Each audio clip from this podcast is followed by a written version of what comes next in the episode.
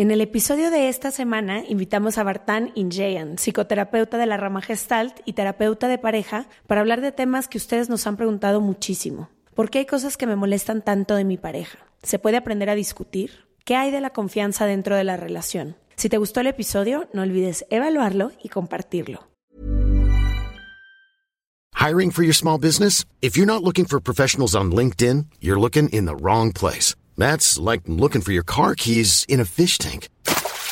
LinkedIn helps you hire professionals you can't find anywhere else, even those who aren't actively searching for a new job but might be open to the perfect role. In a given month, over 70% of LinkedIn users don't even visit other leading job sites. So start looking in the right place. With LinkedIn, you can hire professionals like a professional. Post your free job on linkedin.com slash people today. Cool fact a crocodile can't stick out its tongue. Also, you can get health insurance for a month or just under a year in some states. United Healthcare short term insurance plans, underwritten by Golden Rule Insurance Company, offer flexible, budget friendly coverage for you. Learn more at uh1.com. From the beginning. Se regalan dudas nace de la infinita necesidad de cuestionarnos todo. Todo. Todo lo que está a nuestro alrededor. ¿Por qué creemos lo que creemos? ¿Qué alternativas hay? ¿De dónde venimos y hacia dónde vamos? ¿Cómo tomar decisiones más informadas? Coexistir para vivir más intensamente sin dejar de crecer. Hemos tenido tantas dudas durante tanto tiempo que te las queremos regalar. Soy Leti Sagún. Y yo, Ashley Franje. Y en este espacio invitamos a expertos, amigos, profesores, gente que queremos y que admiramos, que sabe y no sabe tanto de todo eso que tendríamos que estar hablando.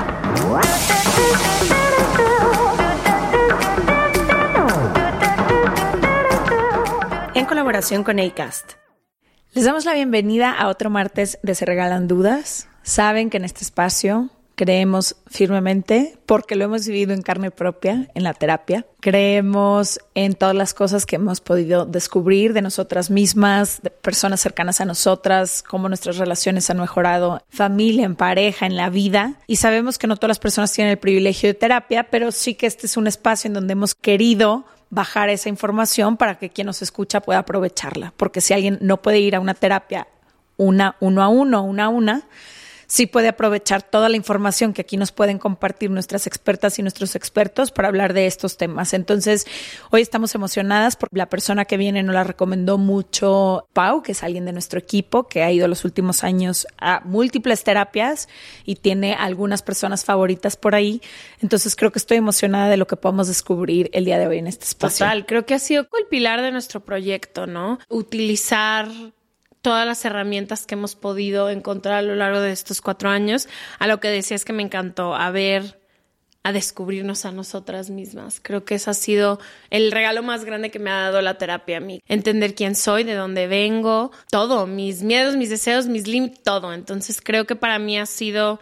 Yo siempre digo que me ha cambiado la vida, pero también creo que ha habido mil y un formas en las que he obtenido información muy, muy chida desde libros hasta este mismo podcast. Y creo que eso es lo valioso de todas las herramientas que hay ahí afuera y muchas veces nos escriben, ¿no? Preguntando a quién nos recomiendas o qué nos recomiendas. Y creo que es mucho de probar un par de zapatos. No creo que haya un psicólogo o una terapeuta ideal para cada persona. Quienes le han ayudado a Ashley en su proceso no son las mismas personas con las que a mí me gusta ir y así sucesivamente con cualquier persona, ¿no? Y dentro de eso también hay que decir que hay muchas formas y muchas maneras de llegar a un mismo resultado. Hay psicólogos, hay psicoterapeutas, hay quienes practican, no sé, cualquier cosa, ¿no? Hemos hablado en este espacio de constelaciones, hemos hablado de... El enneagrama. El enneagrama, de mil herramientas que al final todas sirven para lo mismo, para entender mejor lo que pasa adentro y poder vivir una mejor vida hacia afuera. Entonces, hoy nos acompaña Bartán Inyeyan. Él es un comunicólogo y psicólogo con especialidad sistémica en pareja y familia y gestalt. Bienvenido a este espacio, qué gusto tenerte aquí. Muchísimas gracias. Estoy muy agradecido de, de, este espacio y sobre todo por lo que decías hace un momento de que no todos tienen la oportunidad de, de, un espacio terapéutico uno a uno. Y no nada más por eso, sino porque por lo menos en este país la terapia está muy estigmatizada, ¿no? Solamente los que tienen problemas o están locos van. Y nada más lejos de, de lo real, porque para mí la terapia se convierte en un espacio, como decían, de autoconocimiento. No es nada más un espacio para resolver problemas, sino es para conocerse. Y entonces este espacio en donde, como decían, vienen de diferentes ramas de la psicología y la psicoterapia, pues es muy bonito que la gente pueda tener acceso a, a todos estos caminos que llegan, o la intención es llegar a un mismo lugar que es conocerse, ¿no? Claro, antes de empezar a grabar hablábamos un poco de Gestalt, que nunca se ha hablado de eso en el podcast y creo que es otra de las herramientas que estaría interesante si nos puedes explicar un poco de qué va y también nos explicabas un poco de la psicoterapia corporal, que creo que también estaría padre entender. Claro, sí. De todas las especialidades que tengo, la Gestalt es mi favorita. Digo, me gustan todas las que he estudiado, pero la Gestalt... Se lleva el premio. Sí, es apasionante porque el que la desarrolló fue Fritz Perls, un contemporáneo de Freud, que eran antígonas porque Freud, desde el psicoanálisis, llevaba todo un proceso muy estructurado de ir siempre al pasado, ir haciendo consciente, y esos procesos son buenos, pero pueden durar 20 años, ¿no? Y la Gestalt no, la Gestalt está mucho más fundamentada en el aquí y en el ahora, en el que todo pasado que no está resuelto está vigente, por lo tanto está sucediendo aquí y ahora. Entonces no necesariamente tenemos que estar yendo a la infancia, porque otra de las premisas que ya están caducas es que Freud decía que infancia es destino, es decir, lo que nos sucedía en la infancia estamos destinados a repetirlo el resto de la vida. Como otra de las premisas. Qué fuerte condena. Sí, durísima. No, pues te dejas sin poderte mover. Sin posibilidad de nada. Exacto. Sí, es como si fuéramos máquinas. Lo triste es que funcionamos como máquinas. La única manera de salirnos de máquinas, aunque seamos biológicos, pero máquinas biológicas, es el, precisamente el autoconocimiento y la conciencia. Y en eso no hay fórmulas, ¿no? Otra fórmula caduca es lo de causa-efecto. Hubo un señor que se llamaba Einstein que inventó la teoría de la relatividad en donde todo es relativo y todo es multifactorial y multiorigen. Entonces desde ahí, a diferencia del psicoanálisis que está buscando un solo origen, la gestal está buscando todos los factores por los cuales estamos siendo afectados en el aquí y en el ahora y si ponemos atención van a estar surgiendo las creencias que venimos arrastrando desde la infancia porque esas están vigentes. O sea, nos seguimos comportando como el niñito o la niñita de 7 años aunque tengamos 30, 40, 50 años porque estamos pegados a eso, ¿no? Entonces no es que te invite a regresar una y otra vez al pasado, sino que analices el presente. Exacto. Y lo que te detona el presente, porque eso es lo que no has resuelto de tu pasado. Más claro ni el agua. Bueno, y se acabó el episodio. Gracias por acompañarnos en este martes de ¿Y con qué herramientas hacen esto? Yo nunca he tomado terapia gestat y ahora ni me digas porque yo lo que menos necesito ahorita es ir a más terapias, a morir, entonces siento que tengo que darme un break. Pero ¿con qué herramientas? Cuando dices en aquí en el pasado, creo que mm, con el terapeuta que he ido, o sea, con el psicólogo que he ido muchos años de mi vida, el diario me dice eso. Ahí ya no tenemos control, ahí ya no tienes posibilidades el pasado, ¿no? Pero aquí estamos, tienes una vida que todos los días tú la puedes construir. Y a mí me ha empoderado mucho porque no me gustó, madre, te amo, sé que estás escuchando esto, pero no me gustó tanto donde nací. En unas partes para mí fue muy, no sé, fue muy confuso, fue, no siento que pude alcanzar una niñez increíble, no, siento que he tenido una vida adulta increíble. Por eso me ha encantado crecer a mí. Pero ¿con qué herramientas haces a la gente llegar al, al presente a, vivir su infancia y todo, los dolores o los traumas o todo lo que tengan en el aquí y en el ahora. Si yo pongo atención en mis conflictos recurrentes, en mis miedos, en mis enganches, preocupaciones, preocupaciones, son manifestaciones de en donde estoy atorado. Si yo pongo atención en eso, voy a empezar a descubrir la creencia que está detrás de eso y qué me está motivando a sostener la creencia, porque el ego es muy astuto, ¿no? El ego usualmente nos dice que si hacemos o dejamos de hacer X, vamos a evitar lo que queremos evitar que suceda. Y sucede lo opuesto. Si le hacemos caso al ego, lo que sucede es que provocamos que eso que queremos evitar se haga realidad. Por ejemplo, porque también íbamos a hablar de parejas, donde tengo entendido. Sí, esa era, esa era la idea original, pero vamos a llegar por otro lugar. No te preocupes. Pero ejemplificando esto, cuando yo empecé a estar en pareja, yo venía de una de mis heridas, era la de traición, ¿no? Yo me sentí muy manipulado y traicionado por mamá. Entonces mi ego me decía, si tú desconfías, vas a estar a salvo. Y yo entraba desde la desconfianza en la relación de pareja, ¿no? ¿Y qué pasaba? Cuando mi ego me decía, peligro, peligro, aquí te pueden traicionar, mi manera de defenderme era irme a mi búnker. Entonces yo me cerraba. ¿Partán qué tienes? Nada. No, en serio, ¿qué tienes? Nada. Nada, una barrera imposible de escalar para ti, Exacto. pero nada. y ellas, dependiendo de la tolerancia que tuvieran, pues acababan explotando. Y cuando explotaban yo decía, Porque no había forma de intimar contigo. claro, o- y era imposible. Pero, al entonces final mi ego me decía comprobando que yo no podía que confiar. no podías confiar. Entonces Claro. mi ego me decía, qué bueno que no confiaste, mira la loca esta que se puso así. Y yo no me daba cuenta de que yo estaba provocando eso, ¿no? O sea, mi ego me decía, si tú desconfías y te proteges, vas a estar a salvo. Y lo que sucedía es que protegiéndome y defendiéndome, provocaba repetir mi herida. ¿no? Y comprobando que no podía confiar. Sí. Es un ejemplo, ¿no? Para, eh, si ponemos realmente atención de la motivación, va a aparecer la, la creencia. O sea, si yo me quiero sentir a salvo y me estoy defendiendo y estoy desconfiando, es imposible que encuentre la sensación de sentirme seguro o amado. Entonces tengo que revisar por qué me siento ta- tan desconfiado. Y si, si le sigo rascando, ¿por qué estoy queriendo poner a prueba al otro para yo poder confiar? ¿no? que es algo que hacemos constantemente, poner a prueba al otro, a ver si es digno o digna de ser amado, cuando en realidad el tema de la confianza tiene que ver con uno mismo, no con el otro. Porque si yo me doy cuenta de que desconfío de, mí mismo, generalmente porque no me quiero, porque no me conozco, porque me devalúo, porque me siento insuficiente, pues es imposible que confíe en alguien. Y usualmente crecimos con el reforzamiento negativo.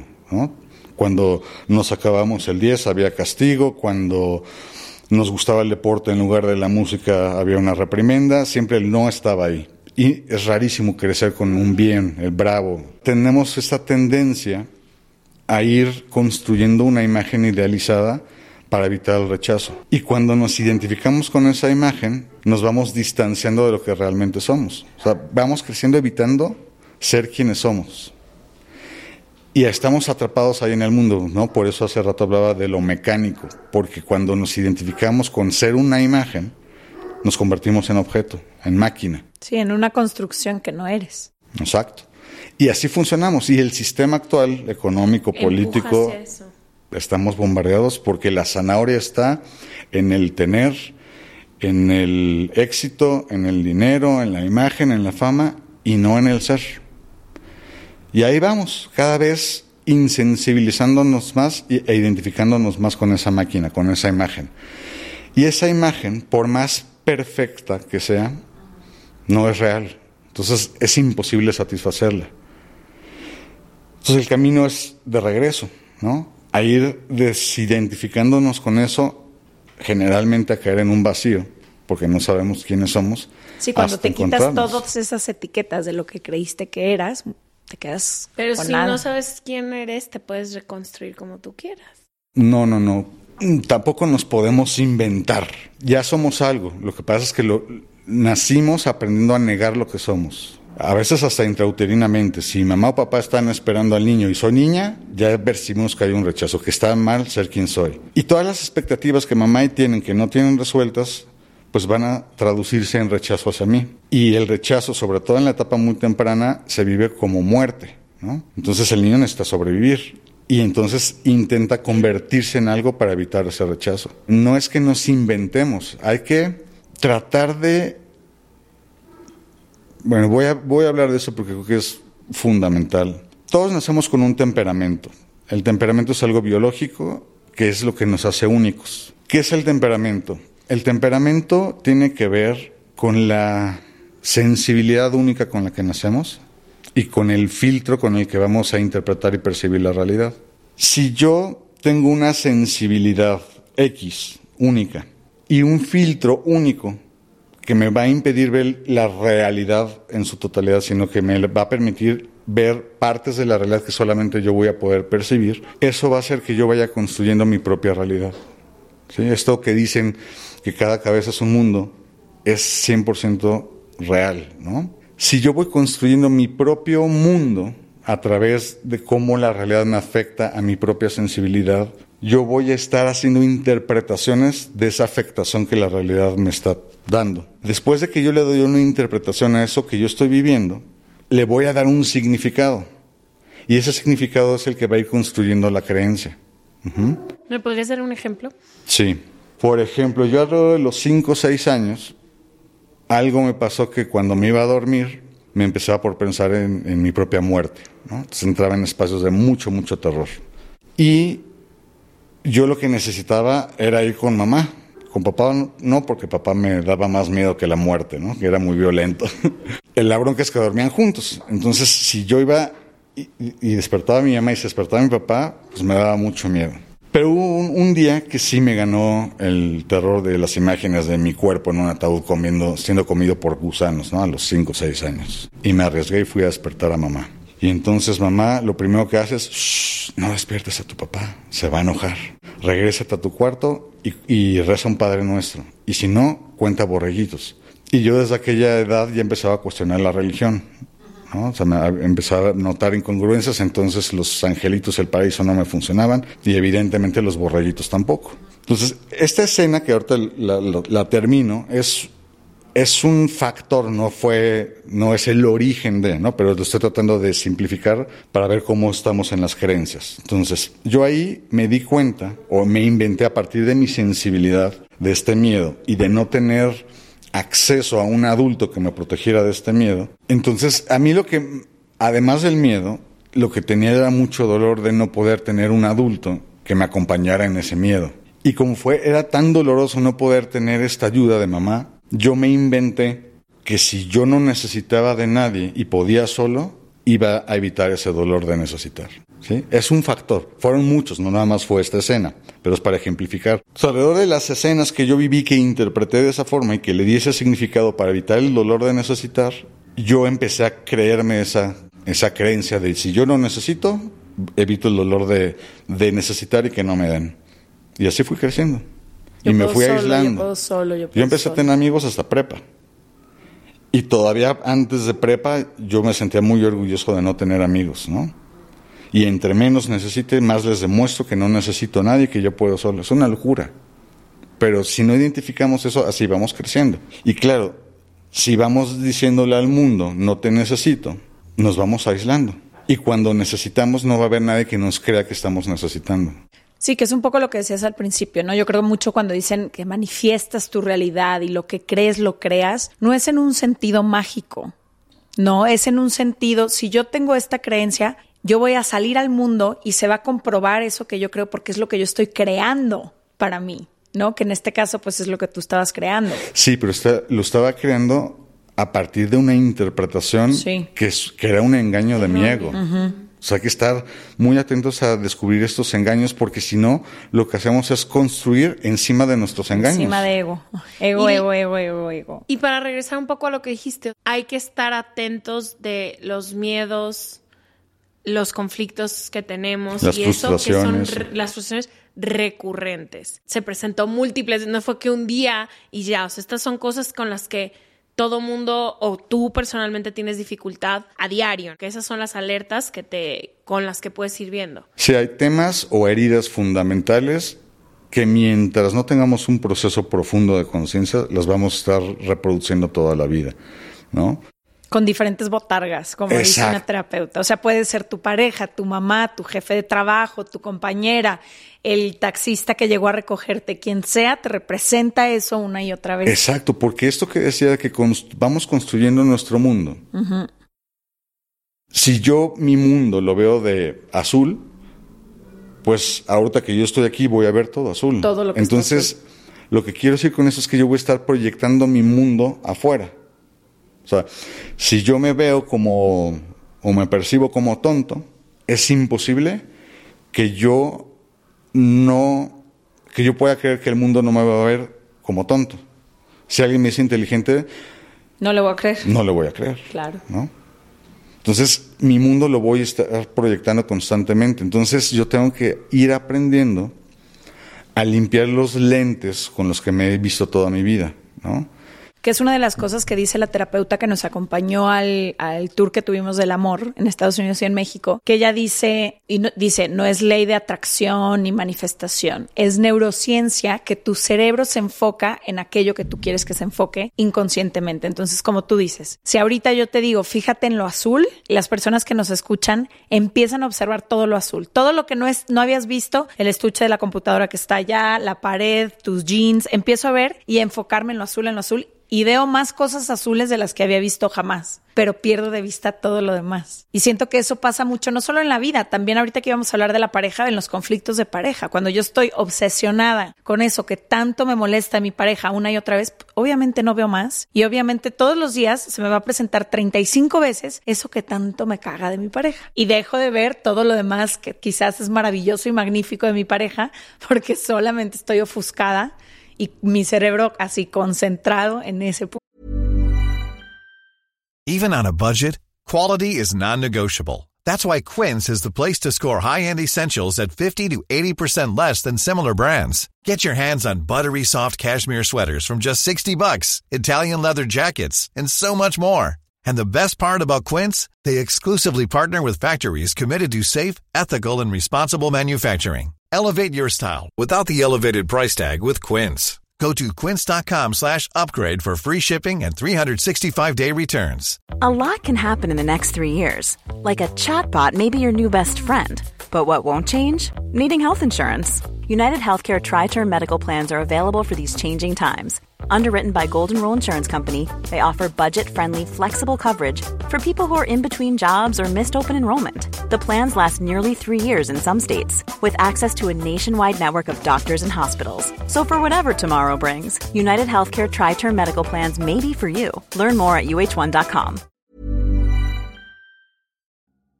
La primavera está aquí, así que es el mejor momento para sacar lo viejo de la rutina y vivir nuevas experiencias. Entre ellas nuestros estrenos de terror, y hasta una nueva manera de obtener dinero con tus compras gracias a iBota.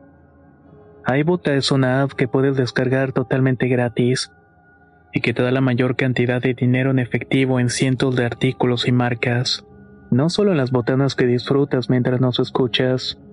Olvídate de otras apps que son igual que brujos charlatanes y solamente te dan puntos fantasmas.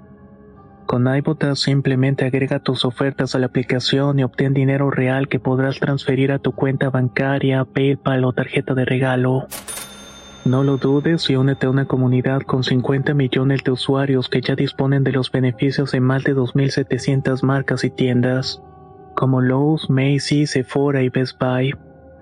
Y para que termines de convencerte, en este momento iBota está ofreciendo a nuestro público 5 dólares solo por probar iBota usando el código ROR cuando te registras. Solo tienes que ir al App Store o Google Play Store y descargar la aplicación iBota gratis para comenzar a ganar dinero en efectivo y usar el código ROR. Esto es iBota en Google Play o App Store y usa el código ROR. Aprovecha los nuevos comienzos y corre a descargar la aplicación para ganar más cashback.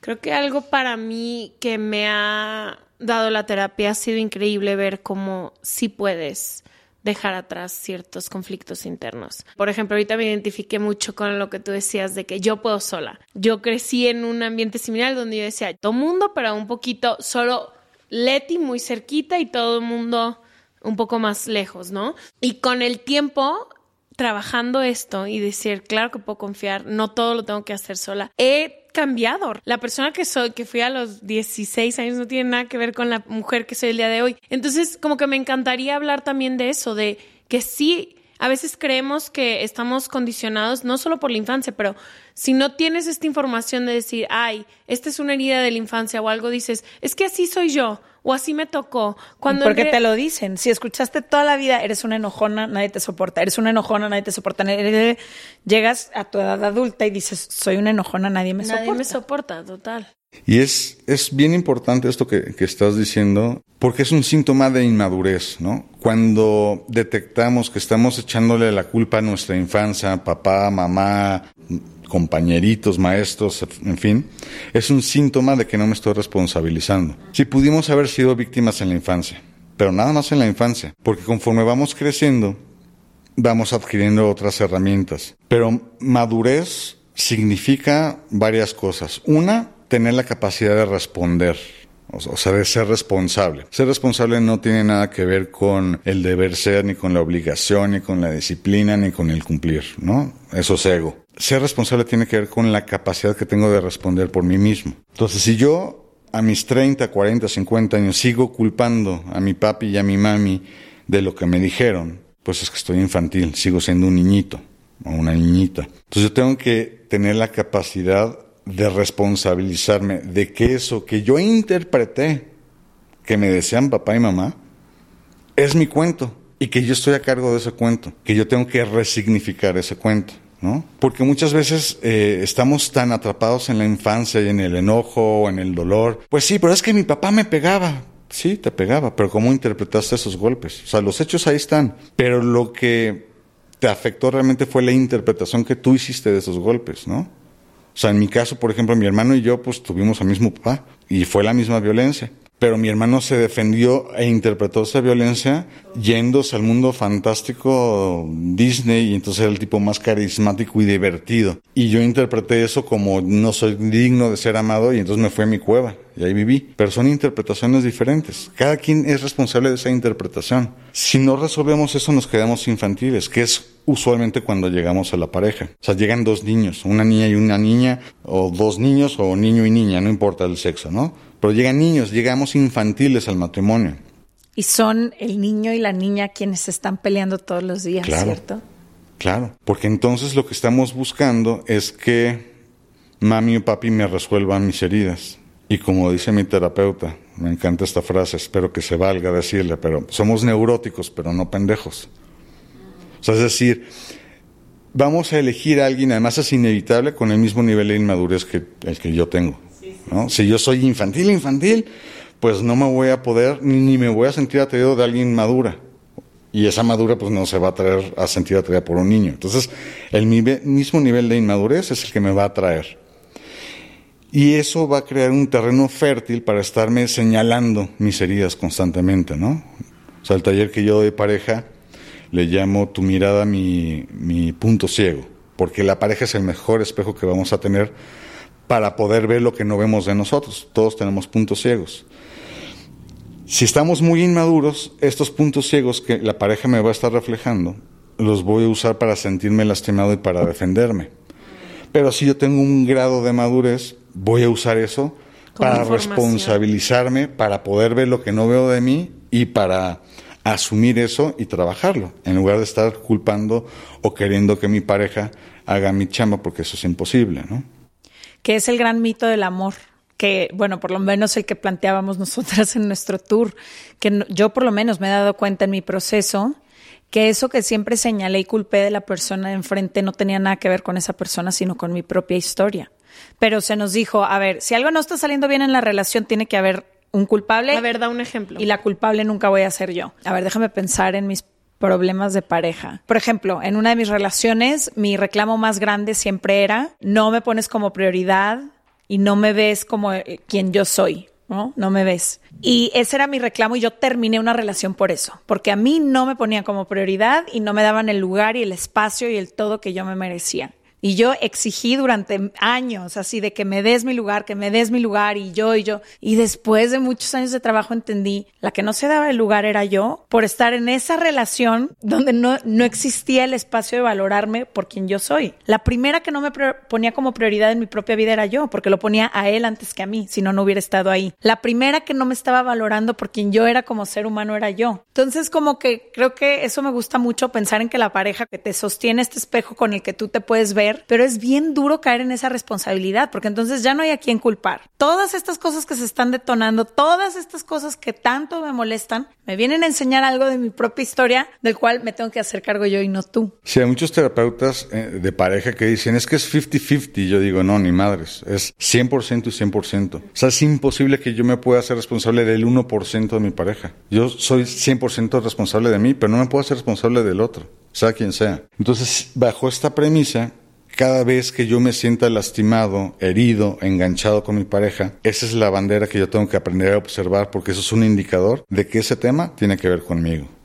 Ahora, ¿qué pasa? Y quisiera que habláramos de esto más profundo porque creo que aquí es cuando mucha gente puede empezar a saltar. Cuando dices que me digas que es mi responsabilidad que la otra persona haga cosas ya déjate de que me pongan o no como prioridad, ¿no? Cosas más violentas o cosas más ofensivas o cosas. Ahí me gustaría que ejemplifiquemos esto porque creo que si a alguien le decimos es que es tu responsabilidad que te violenten, ¿no? Creo que se vuelve muy violento ese comentario. ¿A qué nos referimos cuando dices es 100% y 100% en un escenario de ese tipo? En cualquier, En escenario. cualquier escenario. O sea, si yo soy adulto, en términos de madurez, no de edad, porque digo, hay personas de 80 años que siguen siendo adolescentes.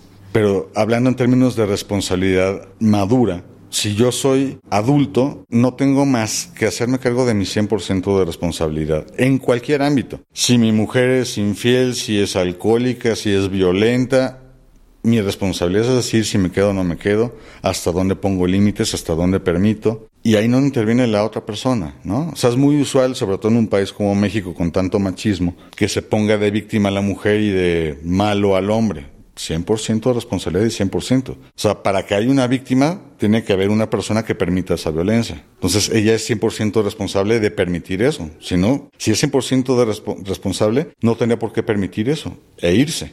Digo, ya no quiero entrar en rollos más profundos porque Sí, sí, sí, porque ahí nos metemos a un tema delicadísimo que es, pues muchas veces se permite porque no se conoce otra. Sí, en términos de conciencia y también de alternativas, ¿no? Y de cultura y de muchas cosas más profundas. Pero si pongo un ejemplo sencillo, similar al, al del eh, cepillo de dientes, que esto es real. Esto fue hace un par de relaciones, que llevábamos una semana de, de haber empezado a vivir juntos, ambos psicólogos, ella con doctorado.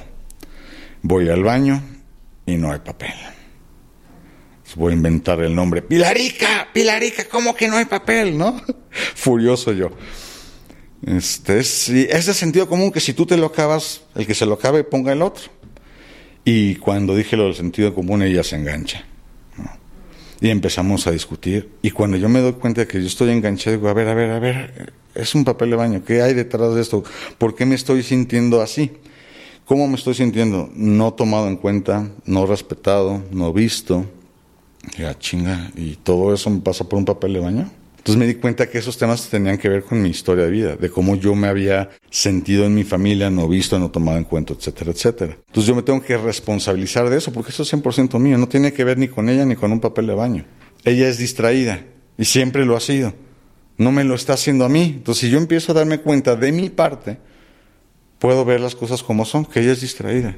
No me está queriendo lastimar. Entonces cuando yo me responsabilizo de eso, la dinámica cambia porque yo puedo aceptar su distracción y ya no pasa nada. Pero si no me doy cuenta de lo que me provoca eso, de los significados que tienen, que evidentemente son de asuntos inconclusos que yo vengo arrastrando, me voy a seguir enganchando. Siento que hay ciertas cosas que suceden en la mayoría de las relaciones, ya sea de pareja o cuando estás uno a uno con alguien, mamá, papá, que son muy recurrentes en todos lados, a todas horas. Y quería como platicar contigo un poco de eso. ¿Qué son los problemas a los que se enfrentan la mayoría de las parejas y cómo le puedes dar la vuelta? Porque, por ejemplo, yo tuve una relación muy larga y nunca fui a, terapia de pareja. Ahorita digo de que ahí me hubiera encantado haber hubiera podido hacer esto y esto mejor. Pero sí siento que muchas parejas a lo mejor no tienen este acceso, pero cuando platicas en grupo, la mayoría te das cuenta que se- nos enfrentamos a los mismos problemas casi todo el tiempo.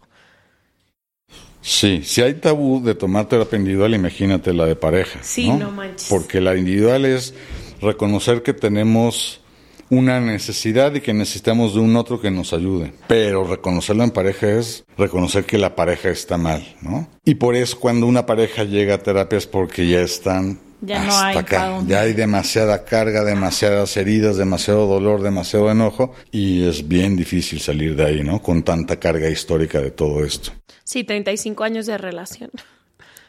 Literal. Entonces, los problemas recurrentes tienen que ver con esto que decía de la inmadurez, con estas expectativas inconscientes que yo tengo de que el otro me trate de X manera, de que el otro me resuelva lo que yo no tengo resuelto. Y lo, yo creo que el número uno sería el tema de la comunicación. La gente no sabe comunicarse.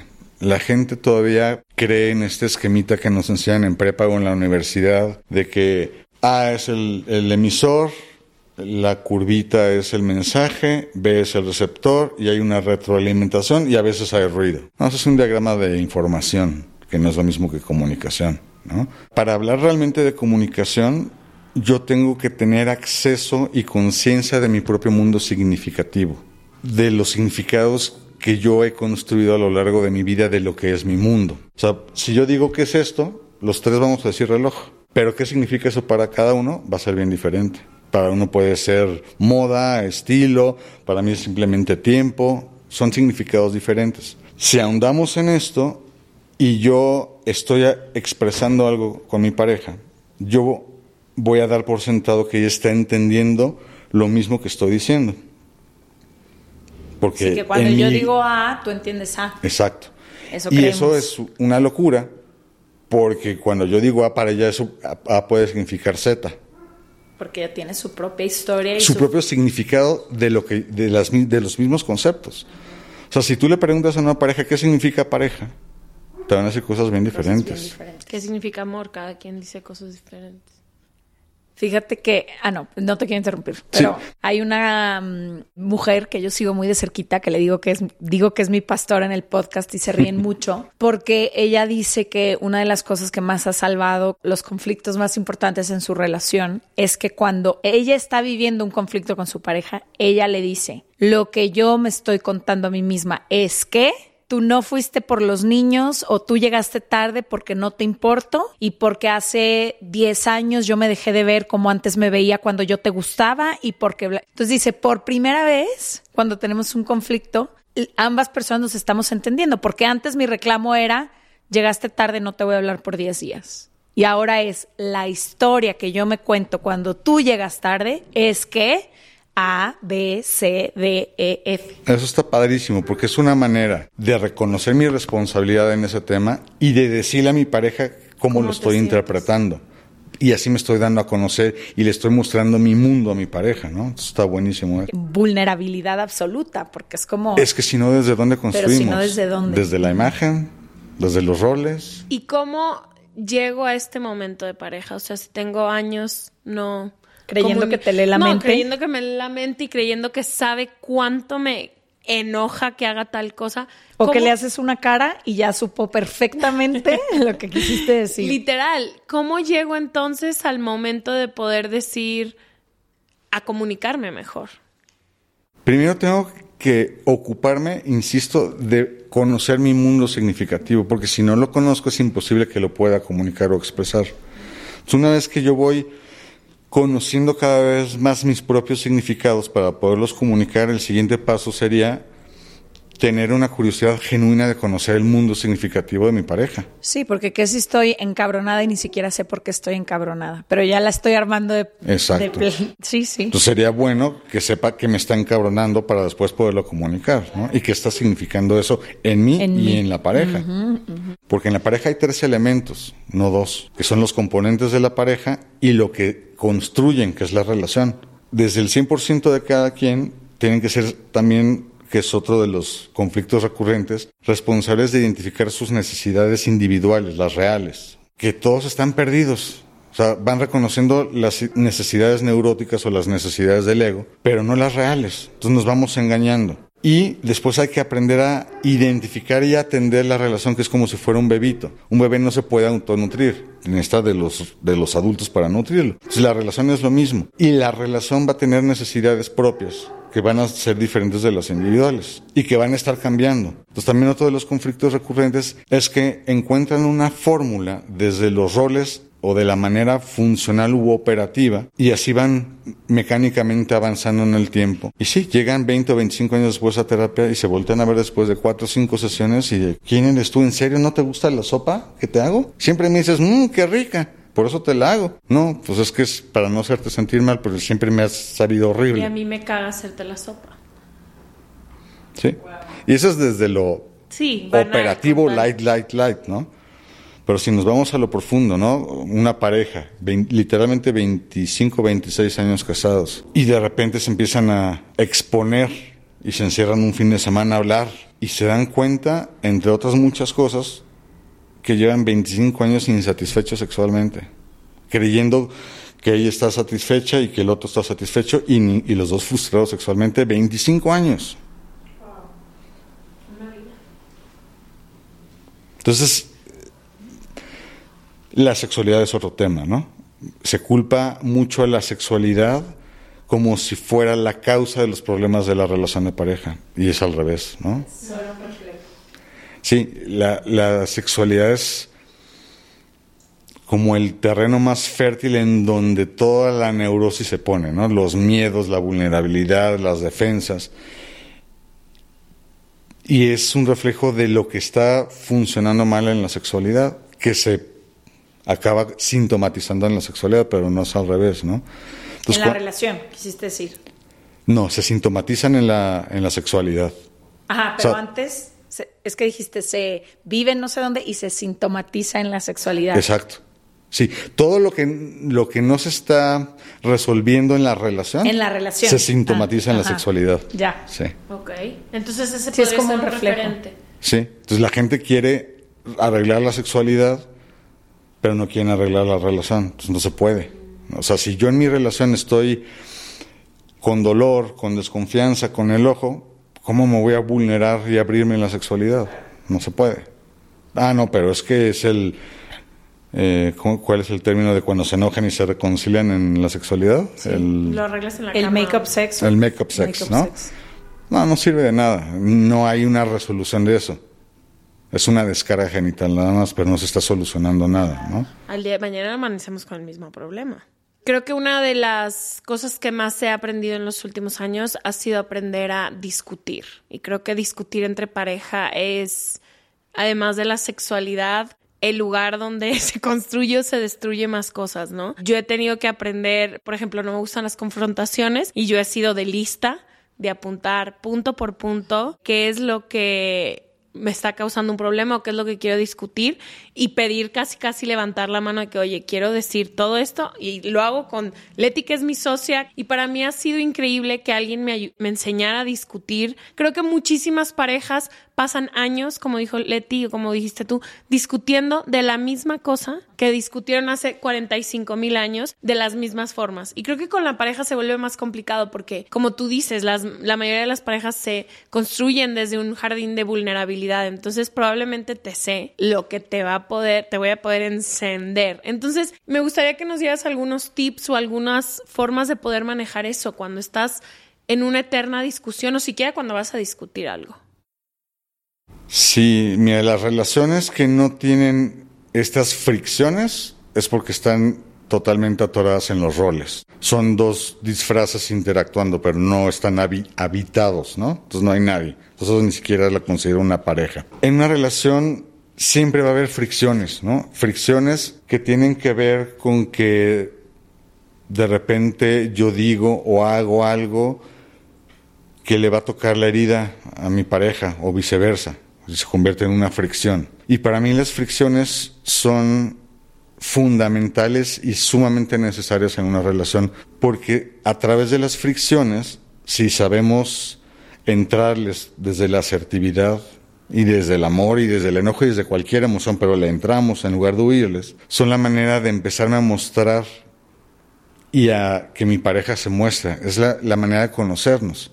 Porque si yo estoy evitando las fricciones que están ahí, me voy a estar escondiendo y me voy a estar ocultando a mi pareja y viceversa, y nos vamos a ir convirtiendo en extraños o en estos roles que, que decía anteriormente. Y esas fricciones son el escenario que me están poniendo mi ego para entrarle al tema que me está detonando, conflictuando, lastimando, ¿no? Entonces hay que entrarle a eso. Si yo me doy cuenta que el mismo tema llevo 15, 20, 30 veces atendiéndolo y sigo en lo mismo, pues es que no estoy sabiendo cómo entrarle. Sí, como decía Einstein, el síntoma de la locura es querer un resultado diferente haciendo lo mismo. Entonces, si, si no salimos de ahí es porque cada quien está entercado en su punto, en su perspectiva. Tendrían que, insisto, responsabilizarse de cómo cada uno lo está interpretando, qué significado le están dando para poderse mover de ahí. Como tú decías, a mí me daba miedo el conflicto. Pues seguramente tú tuviste que hacerte responsable de qué significaba el conflicto para ti, qué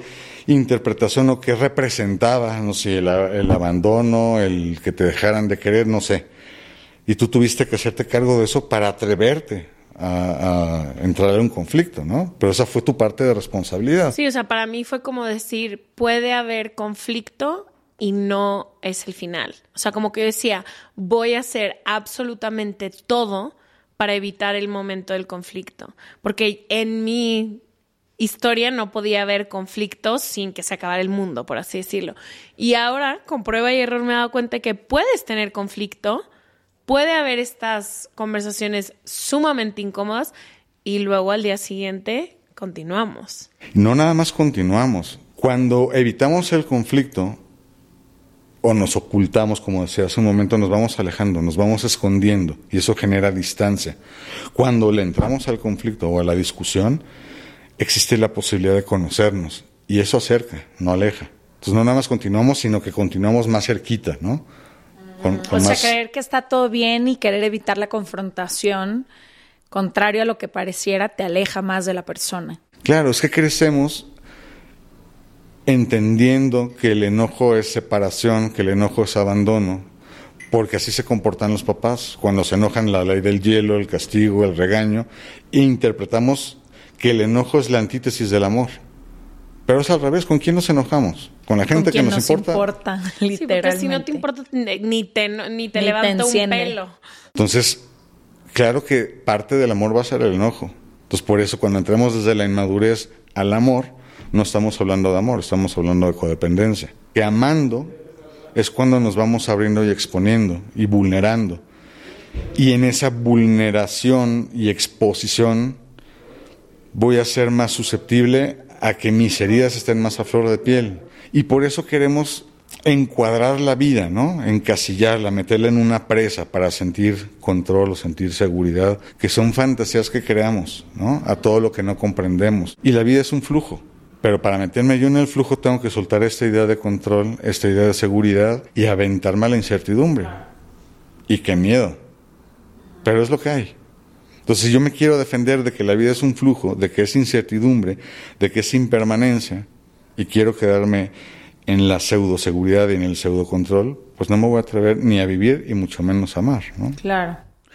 Ay, Bertán, te agradecemos muchísimo que hayas venido, tu tiempo, tu sabiduría. Ojalá que lo que hoy escuchas te ayude de alguna manera a ti que nos escuchas. Todas estas al final son herramientas, toma las que te ayuden en tu camino, compártelo con tu pareja, con tus amistades, con quien sea que te pueda, que crees que le pueda ayudar también esta información.